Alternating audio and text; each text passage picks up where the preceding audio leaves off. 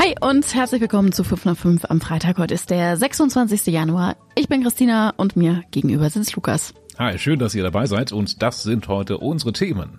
Die Brandserie in Wolfsburg geht weiter. Und egal, wo man hinschaltet, überall läuft im Fernsehen gerade irgendwas aus unserer Region. Und das beste deutsche Bauwerk 2024 kommt aus Braunschweig. So, spätestens jetzt kann man in Wolfsburg wirklich von einer Brandserie sprechen. Seit Mitte Dezember schon brennen immer wieder Gartenlauben und jetzt eben schon wieder. In der Nacht zu Donnerstag hat im Kleingartenverein Schäferbusch eine Laube gebrannt.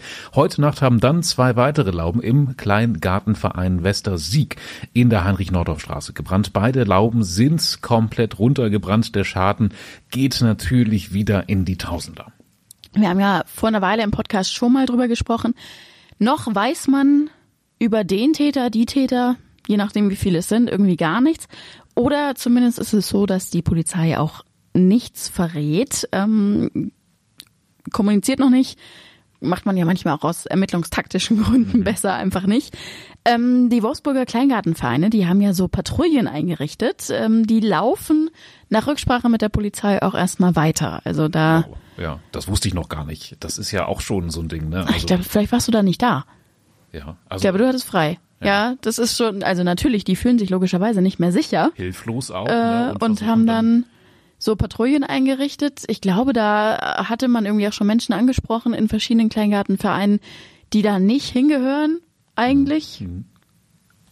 Ja, ich kann mir schon vorstellen, dass das ein wirksames Mittel ist. Ne? Je nachdem, wie lange und wie oft die laufen, ähm, kann das die Täter, denke ich mal, ähm, schon abschrecken. Aber die Polizei betont jedenfalls auch nochmal, bitte nicht selbst in Gefahr bringen auf diesen Patrouillen, sondern im Ernstfall dann lieber die Beamten verständigen. Ne? Man weiß ja nie, mit was für Leuten man es da tatsächlich zu tun hat. Das neue Studierendenhaus der TU Braunschweig. Ich finde, das sieht ja schon irgendwie ziemlich fancy aus und dafür ja, gab es ja auch schon den einen oder anderen Preis und jetzt kommt noch einer obendrauf. Das Deutsche Architekturmuseum hat nämlich heute bekannt gegeben, dass das Studierendenhaus der beste deutsche Bau 2024 ist. Alter Schwede, ey, das ist, das ist schon eine cool, ja. tolle Nachricht, weil da gab es bestimmt eine ganze Menge Konkurrenz. Die Jury sagt dazu, ein wunderbar elegantes und feines Bauwerk. Gleichzeitig ist es nachhaltig, zirkulär und innovativ und ein Erstlingswerk dann auch noch. Das Gebäude sei zudem äußerst nachhaltig, denn die Stahl-Glas-Konstruktion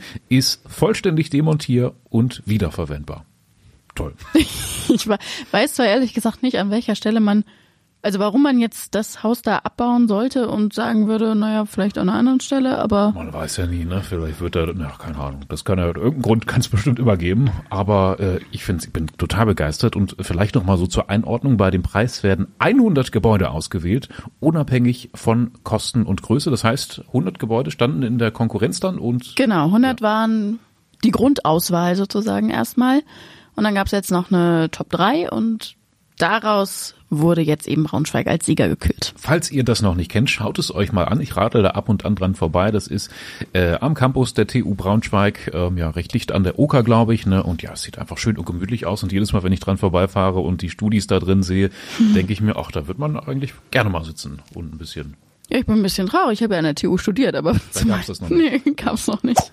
So, zum Start ins Wochenende haben wir nochmal eine richtig rührende Geschichte aus Salzgitter. Wir haben in der Zeitung vor einer Weile die Katze Junin aus dem Tierheim in Salzgitter Bad vorgestellt. Die Besonderheit bei Junin ist, dass sie eben ziemlich krank ist. Sie hat nämlich Krebs in einem ja unheilbaren Stadium und ihr bleiben wahrscheinlich nur noch so sechs bis zwölf Monate zu leben.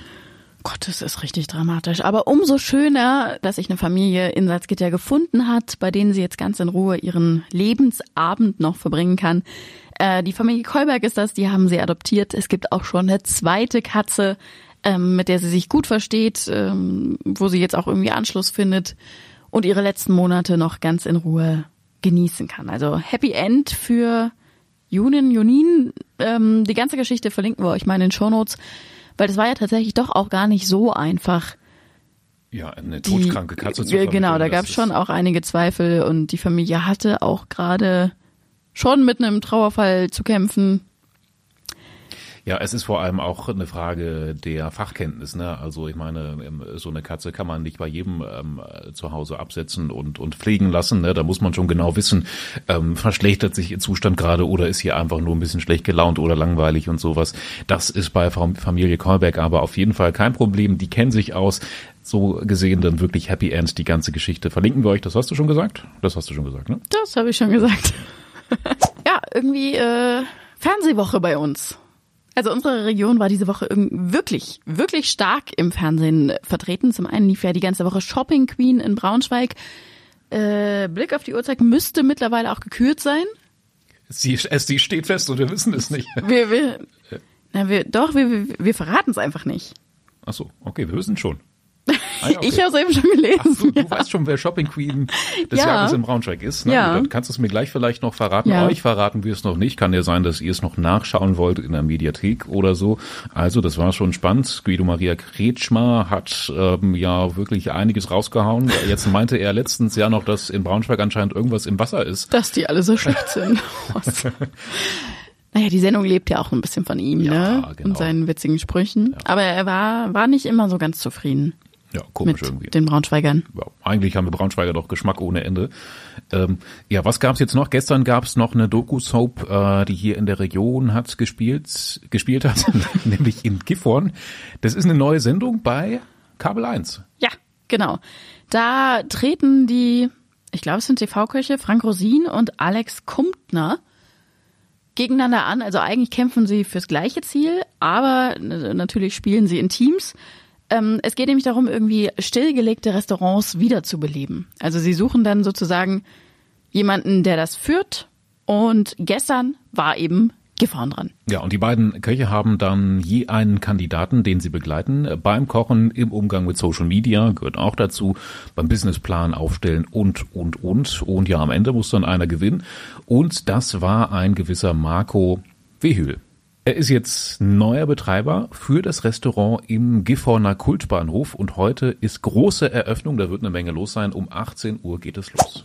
Ja, und damit sind wir irgendwie auch schon ein Stück wieder bei den Wochenendtipps gelandet. Natürlich stehen dieses Wochenende auch so die üblichen Sportevents an, also Eintracht spielt Sonntag gegen Magdeburg, der VfL morgen gegen Köln. Das könnte ja auch so ein bisschen das Entscheidungsspiel für Trainer Nico Kovac werden, werden wir mal sehen. Da halten euch die Sportkollegen natürlich auf dem Laufenden. Die Basketballlöwen spielen morgen, die Grizzlies Heute Abend, glaube ich schon. Mhm, ja, und dann haben wir nochmal ein Event, was wir euch für Sonntag gern ans Herz legen. Wir machen ja immer so eine BZ-Filmpremiere von der Braunschweiger Zeitung und dann küren wir, beziehungsweise ihr, auch einen Sieger und das sind im vergangenen Jahr die Wochenendrebellen geworden. Der Film mit Florian David Fitz unter anderem, in dem er einen Vater spielt, der mit seinem autistischen Sohn dann durch Deutschlands Fußballstadien zieht, damit er dann in der Schule besser mitreden kann. Er will nämlich seinen Lieblingsverein finden finden. Und dazu muss er erstmal jeden Verein in seinem Heimatstadion gesehen haben. Das ist eine tolle Challenge eigentlich. Genau, und am Sonntag wird dieser Film um 15 Uhr nochmal gezeigt. Und das ist ja eine wahre Geschichte. Also diesen Vater und den Sohn, die jedes Wochenende durch Deutschland tingeln und einen anderen Fußballverein in seinem Heimatstadion angucken.